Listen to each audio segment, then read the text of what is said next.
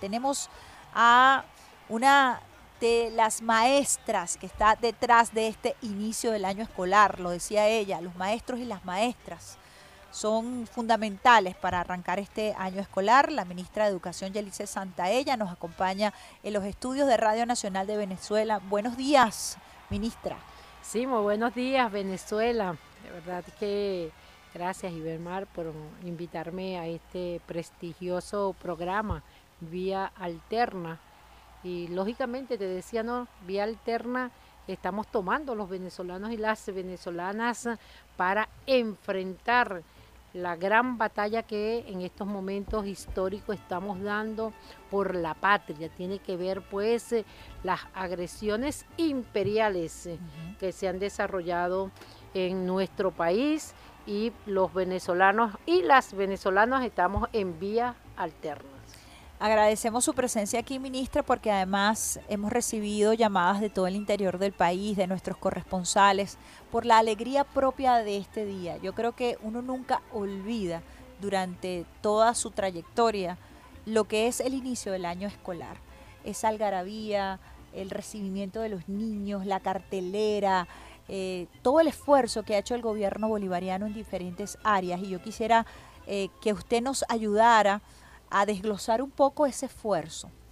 ¿Cuántos niños se están incorporando, niños y niñas y jóvenes en este inicio de año escolar? Mira, déjame decir, Divemar, que bueno, de verdad se ha hecho un gran esfuerzo desde el gobierno bolivariano.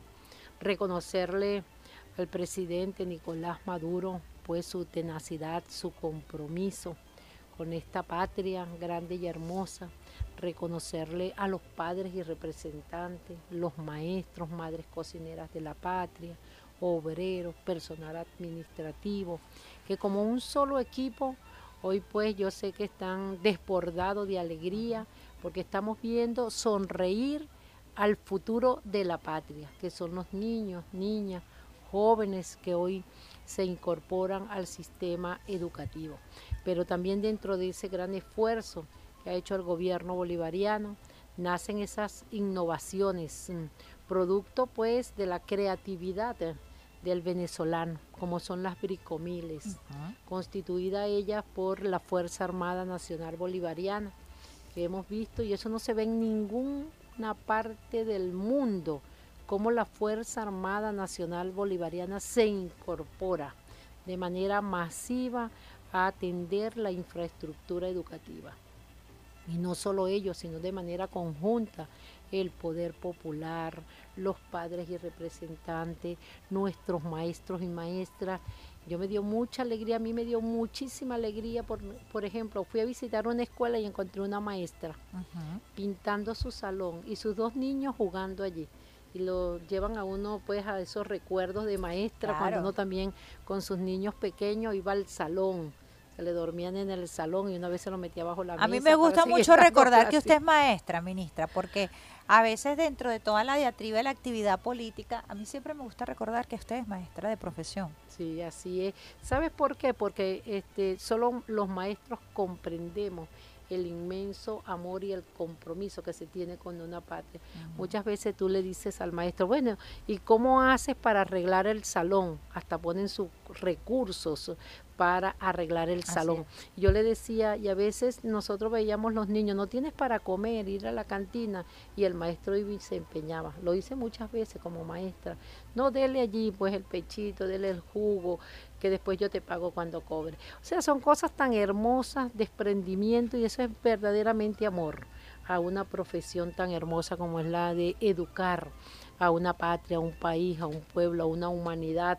Y hoy nosotros los maestros, las maestras es el compromiso que tenemos y por eso yo siempre voy a estar reconociendo ese compromiso de cada uno de ellos, de mis colegas, que hoy pese a la guerra psicológica, porque hay una guerra psicológica que le están haciendo pues al magisterio, a veces ponen en boca de una cosas que ni siquiera uno dice y yo digo, ese no sabe lo que dice y no nos comprende porque nunca ha sido maestro. ¿Cuántos maestros y maestras están activos ahorita incorporándose a este inicio de año? Hoy nosotros tenemos más de 455 mil maestros que se están incorporando en más de 28 mil planteles educativos a lo largo y ancho de la geografía venezolana. Y a lo mejor puedes ver eh, en la ciudad, pero a veces eh, tú dices, bueno, están allá en lo más recóndito de cualquier comunidad. Ahí vas a encontrar siempre a un maestro, vas a encontrar siempre a una maestra.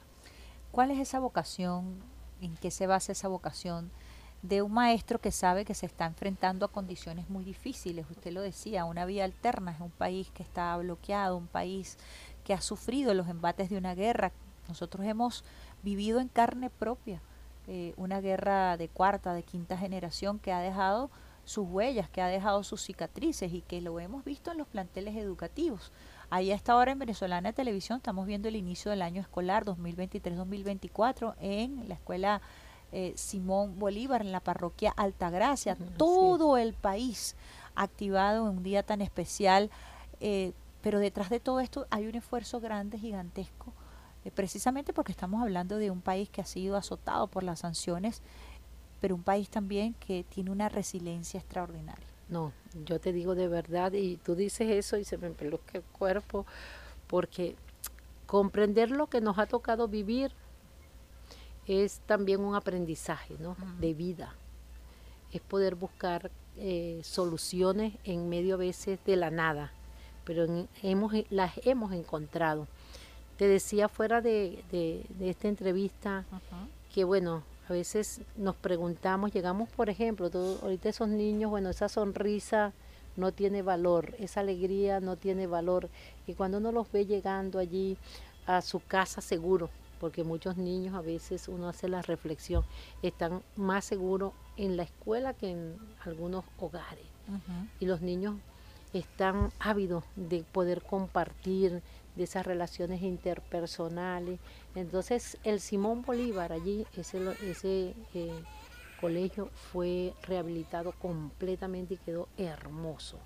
Esa hermosura, bueno, que lleva, que llevamos nosotros como gobierno bolivariano y los que aspiramos para nuestros niños, para nuestras niñas y para nuestros jóvenes y como lo ha dicho el presidente, no vamos a descansar hasta llegar a la última escuela que sea rehabilitada y atendida porque nuestros niños se los merecen. Y hoy cuando este país está, como lo has dicho tú, bloqueado, asediado, perseguido, también nos ha dado un aprendizaje y un crecimiento en lo profesional, en el amor por la patria, en la innovación, en la creatividad creatividad. Hemos buscado lo mejor del venezolano y por eso yo quiero aprovechar esta mañana para decirle a todos aquellos que todavía en su corazón anidan ese resentimiento, ese odio, ese rencor, que ese no es el camino, esa no es la vía alterna. O sea, hay caminos para encontrarnos. Inclusive en las diferencias nos podemos encontrar. Y yo quiero reconocer también en esta entrevista la participación del sector privado, de los colegios privados. Quiero reconocer eh, también la incorporación de organismos internacionales a todo lo que ha sido el debate educativo, porque bueno, hoy Venezuela vive eh, cambios hermosos a nivel educativo. Hoy estamos hablando de transformación educativa. Hoy estamos hablando de que ya Venezuela forma parte del Observatorio de la Calidad Latinoamericana en cuanto a la calidad educativa. Próximamente, pues, eh, los próximos meses se estarán celebrando inclusive eventos internacionales para la evaluación y medición de la calidad educativa en el continente y Venezuela será epicentro de ese debate. Cuando tú observas esto, tú dices, mire, Venezuela en medio de las dificultades, bueno, se ha crecido en medio de estas dificultades que vamos a superar y que tenemos mucha fe, mucha confianza en el gobierno bolivariano y en su presidente Nicolás Maduro, que vamos a superar estas dificultades y que ese maestro que siempre estamos nosotros reconociéndole su valor, su amor infinito por esta patria, bueno, también será beneficiado. ¿Qué significa que Venezuela forme parte de este observatorio de calidad educativa en medio de una... Eh, una época de cambio. El presidente ha hablado de una época de cambio en donde la comunicación es fundamental. Cuando hablamos de la comunicación, hablamos de la palabra, que es el instrumento fundamental para el, docente. Así es. ¿Cómo nos enmarcamos nosotros eh, ¿cómo, ¿cómo, sumamos calidad educativa con los desafíos de las nuevas tecnologías? Bueno, mira, este, nosotros antes de iniciar, pues el día de hoy, nosotros tuvimos dos, dos semanas de formación, una formación hermosa donde se desarrollaron eh, eh, varios módulos de aprendizaje para nuestros maestros y para nuestras maestras. ¿Quiénes participamos allí de manera conjunta? Por eso yo te hablo que eh, pese a las dificultades nos hemos encontrado en lo bueno, inclusive quienes piensan distinto a nosotros en lo político. Te hablo del sector privado, te hablo de Naciones Unidas, te hablo de eh, la educación católica que se ha incorporado también masivamente, la BET, a este gran debate hermoso, transformador que estamos dando, donde estamos hablando de una, una escuela, esa escuela que estamos, que tenemos, que estamos construyendo y que estamos fortaleciendo, y es la escuela, pues el epicentro de la acción social y el desarrollo territorial. Ah. Y ya tú puedes observar aquí este es el calendario. Este es el calendario, pero un calendario adaptado a la nueva época, como dice el presidente. Si puedes ver aquí, tú ves 10 vértices. Ajá, ¿y qué son los 10 vértices eh, dentro del plan Victoria Bicentenaria? Entonces tú empiezas a ver un primer vértice que tiene que ver con la prevención de la salud de ese niño, de esa niña, de ese joven que está en la institución, pero también tiene que ver con la salud de ese docente, de la maestra, de la cocinera de la paz ahí tienes el segundo vértice, por amor a mi maestro. Yo puedo decirte que eh, el, el, IPASME ha venido atendiendo su infraestructura y nosotros este año hemos atendido aproximadamente más de 1.700.000 maestros y sus familiares en el IPASME. Pero en lo que va de gestión, desde el año 2021 hasta ahorita hemos atendido 3.900.000 eh, beneficiarios. Eso significa que hay un trabajo bien importante, innovador, que nos ha hecho crecer y nos ha hecho asumir ante los grandes desafíos que hoy tenemos. Es muy importante porque una de las guerras psicológicas tiene que ver precisamente con ese segundo vértice, que es una presunta desatención y un presunto desamor hacia el maestro, ¿no? Sí, dicen los que nos adversan, ¿no? Y todavía los que pueden tener poco de Quizá que no adversan, sino atacan, porque adversar es normal. Es normal y eso lo tenemos hasta en la familia, pero que atacan sin piedad, ¿me entiendes? Y bueno, cuando decimos por amor a mi maestro, yo le preguntaría a cualquiera de ellos, ¿en qué país un maestro tiene un IPASME que tenga sus médicos, que a veces le entregamos sus medicinas, le hacemos su jornada para sus lentes, le atendemos pues cualquier tipo de enfermedad. Ah, que no hay un HCM en estos momentos, porque las condiciones de la patria no dan para eso. Bueno, vamos a fortalecer lo que es nuestro lo que son los IPASME y vamos a fortalecerlo de tal manera que puedan tener inclusive su atención de 24 horas. Vamos a abrir una farmacia en cada espacio para que el maestro pueda comprar su medicamento a bajo costo. Y estos son beneficios que se suman. Por ejemplo, debo decirte, hermano, que nosotros tenemos ya alguna alianza con el Ministerio de Hábitat para el tema de la vivienda, del docente. Que es una demanda importante. Que es una demanda muy, muy, muy importante. Y habrá pues que ir innovando para seguir atendiendo al maestro. Pero esto no se ve en otro país. Pudieran decirte, bueno, ¿cuánto gana un maestro eh, fuera de esta patria? Pero sus atenciones sociales no se las hacen, no las tienen. Entonces nosotros tenemos que trabajar para mejorar esa condición y el presidente está muy comprometido con el sector educativo y yo tengo mucha seguridad, como lo tiene cada maestra de aula, que una vez que mejoremos, pues esa atención también va a mejorar para ese docente comprometido. Eso es muy importante porque tiene que ver con ese vértice fundamental eh, de esos maestros y maestras que son quienes reciben a nuestros niños y nuestras niñas. Sí, así es. Y te decía también, Ibemar, que el tercer vértice es Bricomiles por mi escuela bella. Es decir, ahora vamos con un plan de mantenimiento para la escuela, que esté en la escuela, que el poder popular, que quienes integran la escuela, los padres, la comunidad educativa lo asuman. Pero no solo eso, sino que el tercer vértice, cada uno de estos vértices tiene que ver con indicadores de calidad educativa. Y por eso hoy Venezuela, sin miedo, pese a que estamos viviendo una guerra incesante.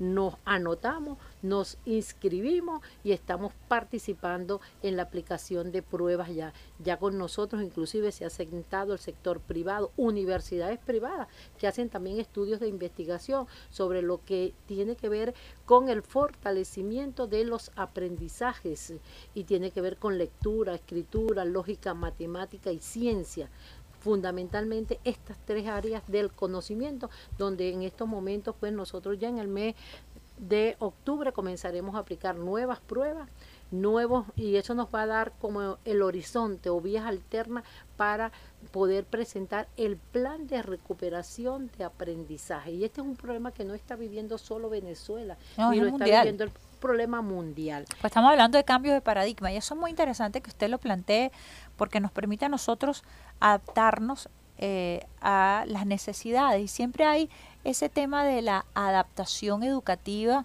en función de los desafíos. Y cuando usted explica esto, quiere decir que nosotros no estamos rezagados, que estamos dando una, Otro una hubiese batalla. dicho, exacto, otro hubiese dicho, no, nosotros no tenemos el dinero, nosotros estamos con un poco de medidas coercitivas, nosotros nos están persiguiendo, no, nosotros decimos, bueno, nos están aplicando medidas, nos están bloqueando, pero el venezolano está de pie diciendo, asumo el desafío de la nueva época, de los nuevos tiempos para nuestros muchachos. Y por eso el plan tiene que ver cuarto vértice con mi escuela Patria Potencia. Y decimos, la escuela es el epicentro para el desarrollo de los territorios. Por eso ya hablamos de los centros de calidad educativa, no solo en el Estado. Estamos hablando que de 24 zonas educativas hoy fueron transformadas, innovadas en centros de desarrollo de calidad educativa, pero además los tenemos por parroquia. Tenemos mil die- eh, 16 centros de desarrollo de calidad educativa. Es decir, para que la gente pueda comprender lo que estoy tratando de explicar como buena maestra, de que en cada parroquia hay un centro de calidad educativa. ¿Y qué es un centro de desarrollo de calidad educativa? Es una desconcentración del ministerio al territorio, porque desarrollamos cuatro líneas importantes. Una es el territorio, porque es donde se produce el conocimiento, donde en el aula de clase, donde en la escuela. Por eso el valor de la escuela, y lo tenemos aquí pues en ese vértice que antes se llamaba mi escuela bella, ahora en la nueva época, porque la planificación no es un, estática, es flexible. Va por- movimiento, Va al pues. movimiento y al ritmo que va su educación. Entonces por eso hablamos hoy de bricomiles. Pero tenemos un quinto vértice que me parece extraordinario y está dentro de la cuarta línea que estamos desarrollando, que dice cada familia una escuela por la calidad educativa. ¿Qué que incluya a la familia entonces. que incluya a la familia y le está diciendo a la familia hoy, si aún no eres bachiller, te vamos a dar vías alternas para que tú te conviertas en bachiller. Y si no eres profesional, también O tendrás sea que hay una, eso es muy interesante porque hay un abordaje integral, Integral. pedagógico a toda la es. familia, que es lo que el comandante Chávez en algún momento se planteó con las misiones, ¿no? Así es. Entonces, a través de las misiones y a través de un instrumento que estamos elaborando, pero no lo vamos a anunciar porque le toca al jefe del Estado, Hacerlo. al líder de la revolución decirlo, este, va a tener allí la un familia. pues, impacto interesantísimo. Exacto. Va a tener la familia oportunidad. Estamos hablando de lo que tú me preguntaste y te dejé sin contestar y no por miedo o porque no se esté haciendo, que es ese, todo el tema de cómo constituimos las plataformas digitales para la soberanía tecnológica, cómo Venezuela hoy y la educación venezolana participa en el desarrollo tecnológico. El presidente recientemente estuvo en China, firmó unos convenios extraordinarios para el desarrollo tecnológico, pero además conciencia y tecnología. Nosotros estamos trabajando programas muy bellos, muy hermosos de robótica. Ya participamos en un evento internacional. Este mes, el 6-7 de octubre, estarán nuestros niños que ganaron en Panamá participando también en este evento internacional de robótica, pero déjame decirte que mientras algunos atacan incesantemente, por ejemplo, ese representante de Panamá reconocía que nos habían informado en el mes de mayo, junio, y que nosotros en este mes estuviésemos participando y fuésemos el segundo país de Latinoamérica con mayor participación en robótica, en desarrollo. Habla mucho de lo que es el pueblo venezolano. Eh, habla mucho de la capacidad del pueblo venezolano. Bueno, la escuela como epicentro de acción social, que es el séptimo, el octavo tiene que ver muy bello y tiene que ver con el Esequibo, tiene que ver con nuestra soberanía. Nos dice la escuela hacia un rol geopolítico cada escuela cumple un rol geopolítico. ¿Cómo es eso? Eso es importantísimo que usted lo señale, sobre todo en este momento, como usted lo dice, donde nosotros tenemos que reforzar la integridad de nuestro territorio. Por ejemplo, te decía, aquí hay que desarrollar mucho, mucho, mucho el amor a la patria porque fuimos atacados vilmente, y psicológicamente una guerra por todos los medios para tratar de dañar nuestro gentilicio. Nuestro gentilicio como venezolano. Entonces cuando yo te digo, la escuela hacia un rol geopolítico, nosotros tenemos que conocer, el maestro venezolano hoy debe empoderarse del conocimiento sobre la geopolítica y por qué Venezuela hoy es atacada, por qué Venezuela hoy es perseguida, por qué Venezuela hoy pues está sufriendo producto de las medidas coercitivas, está sufriendo en carne propia cada venezolano la situación de guerra. Bueno, entonces tenemos que empezar desde la escuela. Y tiene que ver con te digo el Esequibo porque en la frontera, si nosotros estamos, inclusive con los centros de desarrollo de calidad educativa, estamos dando el debate en las fronteras venezolanas. Y usted viene tiempo, eh, porque hemos coincidido en algunas reuniones, usted, usted viene ah, desde hace tiempo trabajando esto. Eh, con, con el equipo del ministerio. Así es, mire, ¿por qué? Porque la educación en Caracas no es la misma educación en fronteras, donde las condiciones pues deben adaptarse al territorio y por eso en la línea, yo te digo, la línea territorial. Atención a la gente de San Martín de Turumbán, que nos están escuchando por allá en nuestro Les mandamos un saludo. Y a la gente de la frontera eh, Táchira, Apure, Zulia, Barinas. Eh, a propósito de esta importante mención que hace la ministra de esa adaptación curricular que es tan importante cuando se tiene esa claridad geopolítica. Geopolítica. Entonces tú dices, hoy, bueno, quieren despojarnos del Esequibo quienes están en esa frontera tienen que tener como maestros, maestros y estudiantes pleno conocimiento del papel que le corresponde jugar al Estado venezolano para la defensa de lo que es su territorio, su mar territorial. Y que todos los niños y niñas conozcan nuestro mapa como es. Como es. Con el Esequibo. Así que es como se ve hermoso y bello no un mapa sin mutilado. mutilado. Entonces, ese, ese vértice tiene mucho que ver con esto. El noveno vértice son los centros de desarrollo de calidad educativa que te lo explicaba, que ya existen en cada territorio. Por ejemplo, existen en Ureña, hay un centro de desarrollo de calidad educativa. Ahorita en Ureña, esta noche me llegaba, me llegaba un video bajando el material para arreglar las escuelas de la frontera. Qué hermoso sentir de verdad en la sangre cuando uno dice, ahí está la patria, ahí está Bolívar, ahí está Chávez. En esos territorios está el presidente Nicolás Maduro, rescatando lo que es nuestro y además dándole una atención a esos ejes de fronteras. Y el número 10 tiene que ver con la formación del docente y la calidad educativa es la formación. Te decía que iniciamos con un plan de formación donde participamos todos y todas. Aquí no hubo exclusión. Hasta investigadores de la Universidad Metropolitana están participando acá, de la Simón Bolívar. Y este, la BED, los colegios, eh, las asociaciones de colegios privados, Naciones Unidas y el Estado mm, venezolano. En algún momento se utilizó el tema del Estado docente y el tema del proyecto educativo que está plasmado en la educación para atacar al país. Hoy por hoy vemos otras condiciones y usted lo explica muy bien y aprovecho el momento para destacarlo, porque el, llamado que ha hecho el presidente Nicolás Maduro Moros es precisamente a construir entre venezolanos eh, este nuevo momento histórico que nos toca construir, la incorporación de todos estos sectores al tema educativo creo que es un paso importantísimo. Recuerda aquella frase donde decía con mis niños no te metan, con mi escuela no te metan. Hoy por hoy vemos un país con otro rostro, ¿no? con otra visión, es una visión mancomunada en donde tratamos de buscar la calidad, pero también la unión de los venezolanos. Y eso se hace en la escuela. Es que, ¿quién nos une? Por eso nosotros decimos nuestro lema es juntos y juntas por la educación del futuro. Entonces, juntos podemos lograrlo. Yo sé que lo vamos a lograr.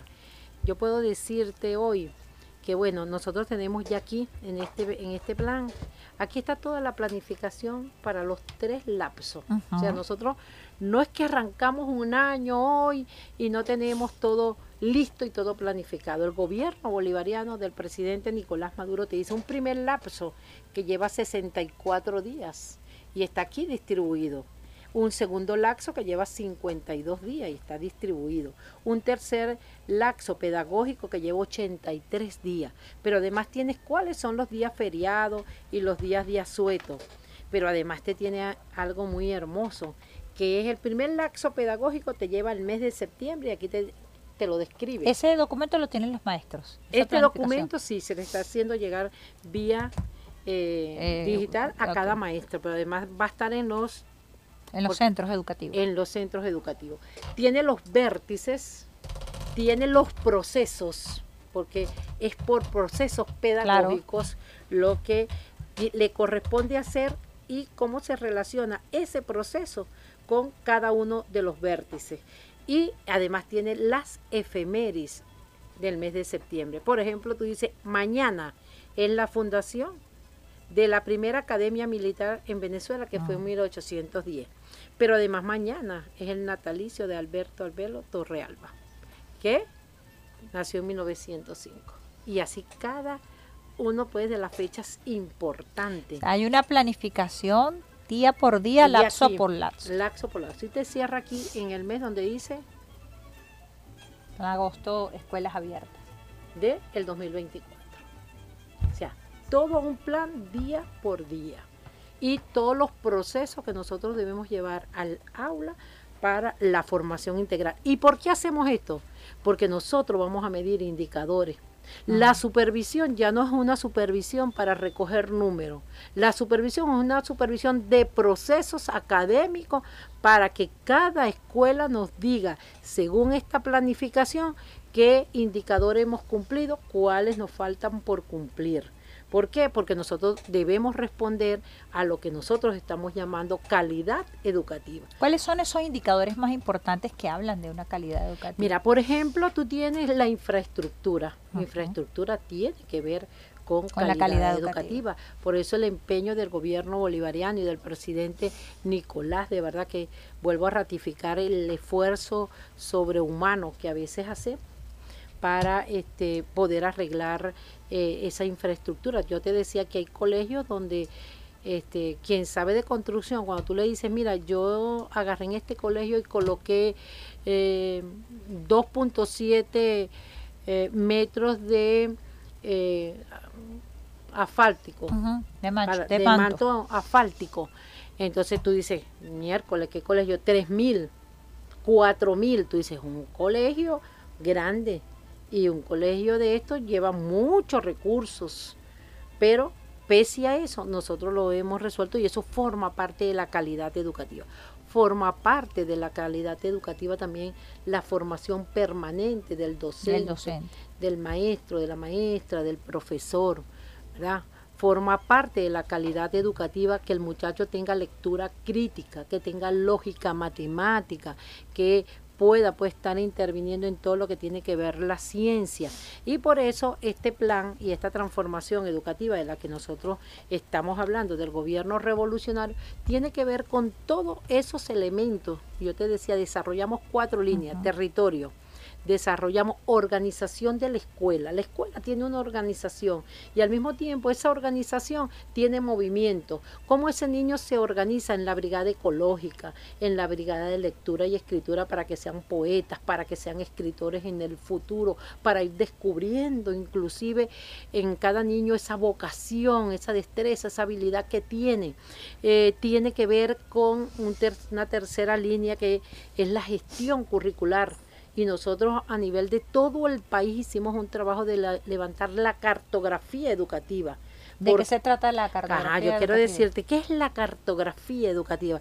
Tiene que ver, pues, dónde está la escuela y qué elementos de ese territorio están cerca de la escuela que ayuden al ah. fortalecimiento del, la, eh, del proceso pedagógico en la escuela. Pero además, cómo yo ayudo desde ese ámbito escolar a fortalecer el desarrollo territorial y por eso el presidente ha tomado la decisión de lanzar la educación técnica y la formación profesional. ¿Qué tiene que ver? ¿Qué es esto? Bueno, eso responde a un nuevo paradigma sobre el cual hoy los muchachos y las muchachas pues tienen mucha inquietud. Hoy un joven tú le preguntas, ¿qué quieres estudiar? Yo quiero una carrera que sea corta para ingresar pues al campo laboral y poder seguir estudios a futuro o continuar sus estudios superiores. Entonces, ¿qué hizo la instrucción que nos dio el presidente y qué hizo el equipo que trabajó de escuelas técnicas? De 292 escuelas técnicas estamos pasando a 2002 escuelas técnicas. ¿En qué ramas? Mira, un hermoso y bello tiene, de verdad que yo estoy muy emocionada con esto y yo me imagino que el presidente está más emocionado que yo sobre el tema de la educación técnica y la formación profesional. ¿Por qué? Que trataron de eliminarla. En... Eh, no, la, cerraron, En tiempos eh, de Cuarta República. Hoy, en tiempos de Rafael Caldera. Sí, hoy el, gobierno te dice a ti, joven, que me estás escuchando, tú tienes especialidades en agropecuaria, ¿verdad? Con apenas seis años de formación, tú te haces un técnico en agropecuaria en menciones como cuáles, ciencias agrícolas y pecuarias, pero además tienes menciones de ciencias agrícolas con opciones. Puedes ser especialista en arroz, en café, por eso la cartografía. Qué hermoso eso, porque eso nos permite a nosotros, como usted dice, ir estudiando, ir produciendo, ir construyendo patria y siempre aquí nosotros y desarrollar los territorios y los talentos. y los talentos. Y los talentos porque van identificando desde muy jóvenes qué les gusta hacer exacto. Y entonces tú dices yo puedo ser eh, un ingeniero agrícola pero en la mención forestal o en cacao o en soya. Una experiencia que vamos a vivir en Monaga Linda con una escuela que próximamente vamos a abrir en pesca y acuicultura tecnología de alimentos ecoturismo promoción y gestión ambiental. Y tienes otro muy hermoso, que este sí no lo teníamos y lo abrimos, que se llama hidrocarburos. O sea que puede salir un bachiller especialista en hidrocarburos. En hidrocarburos, en que petróleo y gas natural. Imagínate. Refinación y petroquímica. ¿Y eso en qué áreas, en qué estado? Eso lo estamos desarrollando en los estados petroleros, petroleros Monagas, Anzuate, Sucre, Falcón y Zulia. Esa es una tremenda noticia y un tubazo que nos da la ministra Yelitze Santaella a todos los jóvenes padres que nos están escuchando. Realmente emocionante porque te permite ir perfilando lo que será tu vida profesional y desde muy joven tú puedes ir identificando eh, tu proyecto de vida. Entonces, este, tienes también, en, por ejemplo, en industrial, tienes construcción civil, electricidad, electricidad, perdón, electrónica, metalmecánica, telemática, química industrial, minería, de acuerdo al territorio. Eso te lo dio la cartografía, de ahí la importancia para el desarrollo local y que todos podamos apuntalar al desarrollo nacional. Pero inclusive eh, tienes aquí algunas menciones, algunas carreras que también tienen que ver, por ejemplo, tú tienes la socioeconomía. ¿Qué es eso? Preguntarán. Tiene que ver con administración, con aduana, contabilidad, turismo y economía digital. O sea, novedosísimo. Novedoso, de verdad que es un plan hermoso en materia de salud.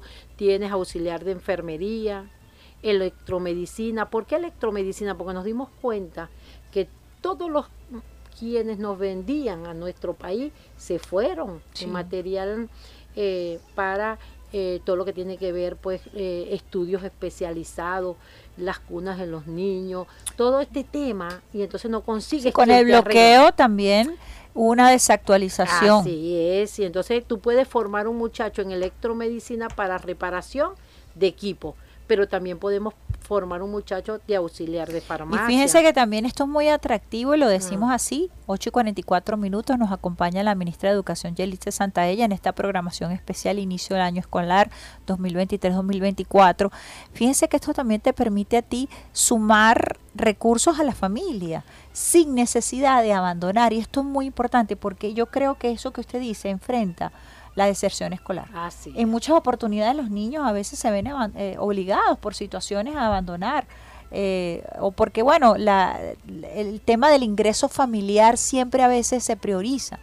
En esta oportunidad usted puede estudiar, puede tener un oficio, aportar económicamente a la familia y continuar en su formación. es algo muy real, ¿no? Entonces tenemos higiene dental, es algo muy importante. Laboratorio clínico. O sea, carreras muy hermosas, muy importantes que hoy pues nos pueden dar la oportunidad a esos jóvenes, como tú lo decís, Bemar, de poder tener un oficio y darle prosecución, que inclusive hay un gran debate ahorita también con nuestra querida ministra Sandra Oblita de el Ministerio del Poder Popular para la Educación Universitaria y tiene que ver con, con que el sexto año de eh, técnico pueda ser considerado el primer año universitario. Qué interesante. Y te den un año y ya eres técnico superior universitario. Qué bueno. Es decir, un debate transformador que está poniendo en el epicentro a la Eso me encanta que lo conversemos aquí en Vía Alterna porque nos da eh, esa visión de avanzada en muchas oportunidades paradójicamente se ha querido presentar a Venezuela como un país que no está a la vanguardia de los procesos académicos y formativos, cuando la realidad nos dice, y esto lo, lo vamos a comentar, mm, migrantes venezolanos en Chile, los mejores médicos. No, solo, y te lo dicen, por decirte, formados aquí. Ahorita acaban de eh, premiar a cinco, cinco mejores médicos. Médicos, así y es. Tres de ellos son, venezolanos. Entonces, la educación nuestra, ¿me entiendes? Lo que pasa es que tenemos que traspasar fronteras. Y finalmente, para terminar este tema... Y traspasar esos relatos que tratan de... de inculcar, pero bueno, eso, eso forma parte inclusive del Observatorio de la Calidad Educativa a nivel internacional, porque es la proyección de Venezuela en el mundo para que realmente conozca qué se está haciendo en materia educativa. Quiero decirle, porque a lo mejor van a salir quienes nos adversan o nos critican, a decir, ajá, ¿y dónde está? Todos van a ser técnicos eh, eh, en diferentes áreas, ¿no? También tienes el bachiller en ciencia y tecnología, que es preparar al muchacho, que tú le veas sus habilidades y destreza en materia científica y puedas encaminarlo hacia su vocación. Ese, tiene que ver con cinco años, el, de ciencia y tecnología. Bueno, es parte de esa transformación que estamos viviendo en el mundo. Y yo te decía ah. algo, y que es muy importante y que nosotros no le hemos sacado punta, porque yo le decía inclusive a su rectora Berky Bigoto, quien es hija pues de un gran pedagogo, profesor Bigoto, paisano mío.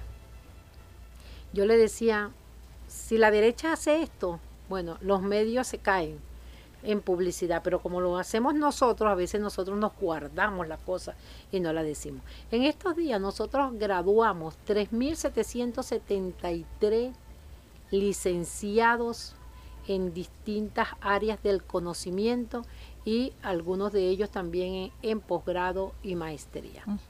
Yo les decía que yo hice a ellos allí en mi intervención, yo hice mi posgrado en dirección y supervisión educativa en una universidad privada. Me costó mucho en aquel tiempo. Hoy lo hacemos completamente gratis. Pero no es solo eso, sino que la Universidad Nacional Experimental Samuel Robinson tiene su sede en la escuela. Esa es una experiencia inédita para el país. Así es. Y para el mundo. Eso no se ve en el mundo, que la universidad de la formación del magisterio esté en la escuela. Eso se ve en Venezuela. ¿Y eso es gracias a quién? Gracias al comandante Chávez. ¿Eso es gracias a quién? Gracias al presidente Nicolás Maduro. Entonces, bueno, son eh, innovaciones que tenemos en materia educativa, pero que a veces no los conocemos.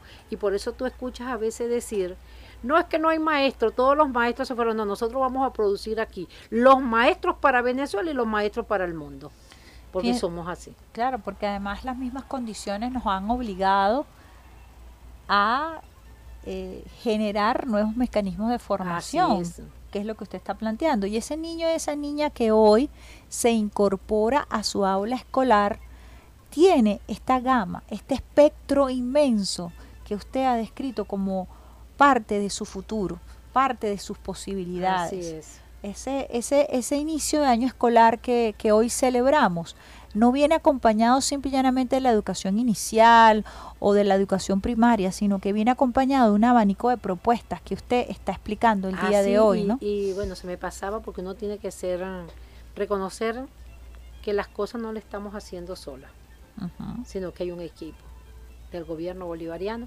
a cada ministro y a cada ministra.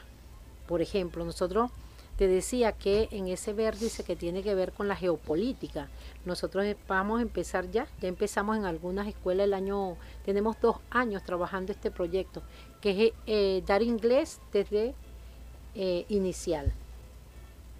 ¿Por qué? Bueno, yo le digo a la gente, porque nosotros hablamos del mundo multipolar. Y para el mundo multipolar nosotros tenemos y podemos hablar varios idiomas. o lenguas. Y mira qué bello un niño que estaba participando en la jornada de robótica y me explicó en inglés. Y yo dije, me, roba, me, me raspaste, porque yo estudié cinco años inglés en mi bachillerato y nunca aprendí a hablar inglés. Y, Porque hay otras tecnologías que también lo ah, facilitan. Así hoy hay otro, otra realidad, otra nueva época, dije ser presidente. Y bueno, nosotros tenemos que adaptarnos a esa nueva época. Por eso nosotros también hemos firmado con Rusia. Y próximamente vamos a tener aquí el profesor ruso. ¿Qué es el profesor ruso?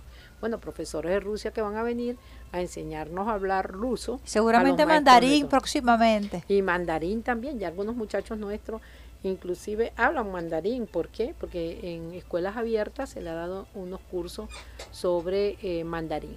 Pero esa es, bueno, la diversidad y como estamos viendo, pues la educación venezolana, el sistema educativo en el mundo. Usted estaba agradeciendo a los ministros y eso me parece importante porque estamos hablando de una política transversal del presidente Nicolás Maduro Moros en donde todo el mundo se involucra al proceso educativo. No solamente estamos hablando de los actores fundamentales, sino que todo el gobierno tiene que participar. Cuando hablamos de las bricómiles estamos hablando de la participación de la Fuerza Armada. También estamos hablando de las ferias escolares, que es muy importante eh, mencionarlo en este momento porque es el acompañamiento lo decía usted, tenemos retos, desafíos, el salario del trabajador público, el salario de la maestra. Eso lo decimos abiertamente porque lo asumimos, porque lo asumimos así. Pues. Porque es la realidad. Es la realidad, pero bueno. Pero también entonces tenemos la posibilidad de contar con ferias. ¿Cómo hacer para que esas ferias lleguen realmente a los colegios, a los padres, a las madres, dónde están? Explicar un poquito eso porque es un aliciente sino que nosotros ahorita pues tenemos el plan de útiles y uniformes escolares. ¿Qué zona vamos a atender? Claro, por supuesto nuestras zonas más vulnerables, donde haya mayor necesidad de atención. Esa es una línea pues de trabajo que nos ha indicado el presidente y la vicepresidenta de la República, nuestra camarada Delcy Rodríguez. Pero además están las ferias escolares que se está llevando a través del Ministerio del Poder Popular para el Comercio. Y bueno, muchas empresas están participando, muchos emprendedores también están participando para vender sus uniformes a precios más económicos. Y también se promueve entonces todo ese sector que se está abocando a la producción de textiles y fíjense cómo vamos creciendo juntos en este proceso. Así, de calzados. Y bueno, participan, en, ya se desarrollaron y se están desarrollando en los, todos los estados del país para darle un acceso a esa otra población que tal vez pues no pueda ir a comprar el uniforme a los precios que se venden en el mercado, pero tienes un, de un 40 un 70% de descuento. Por aquí nos escriben si un padre o una madre no puede adquirir el uniforme en colegio privado con tales o cuales características, ¿se les puede impedir el acceso a la educación? Mira, el Estado venezolano, nosotros como país, y por eso estamos haciendo con el presidente un gran esfuerzo por tener definitivamente los colegios aptos con todas las condiciones, porque nosotros tenemos que garantizar la educación gratuita y de calidad en cada uno de los espacios educativos nuestros. Ahora hay otro sector que brinda su educación privada.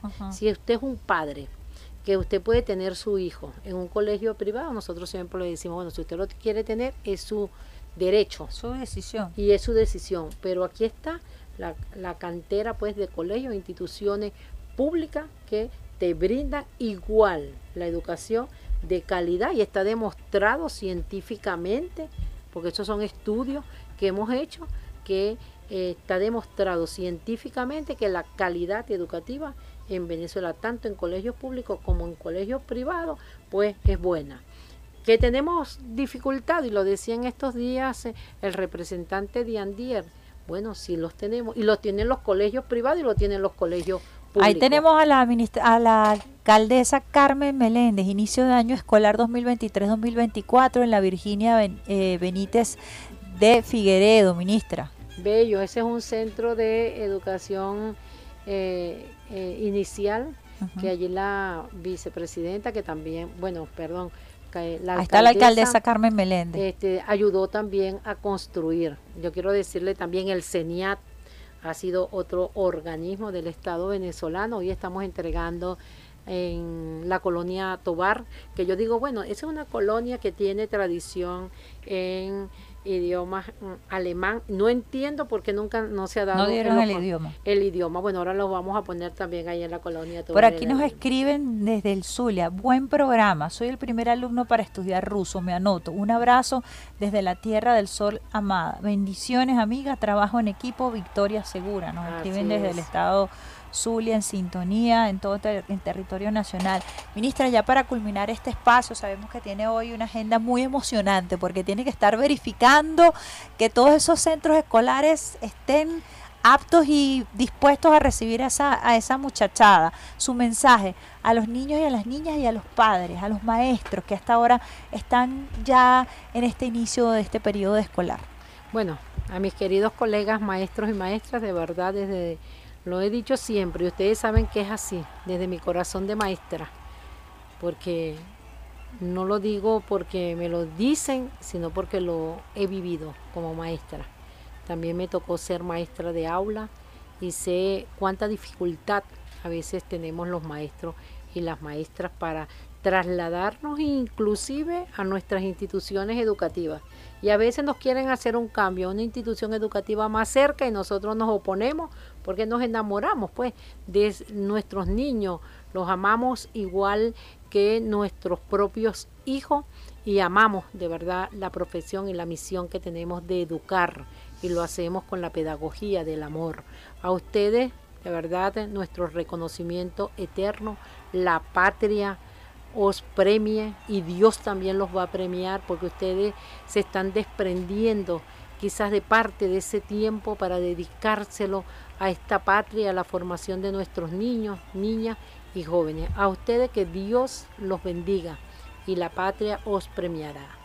A los padres y representantes su compromiso que tienen para formar y forjar los valores y la formación en nuestros niños, niñas y jóvenes y a nuestras, a nuestras cocineras de la patria, a nuestro personal obrero, administrativo, a los movimientos sociales acantonados en los espacios y cercanía de las instituciones educativas.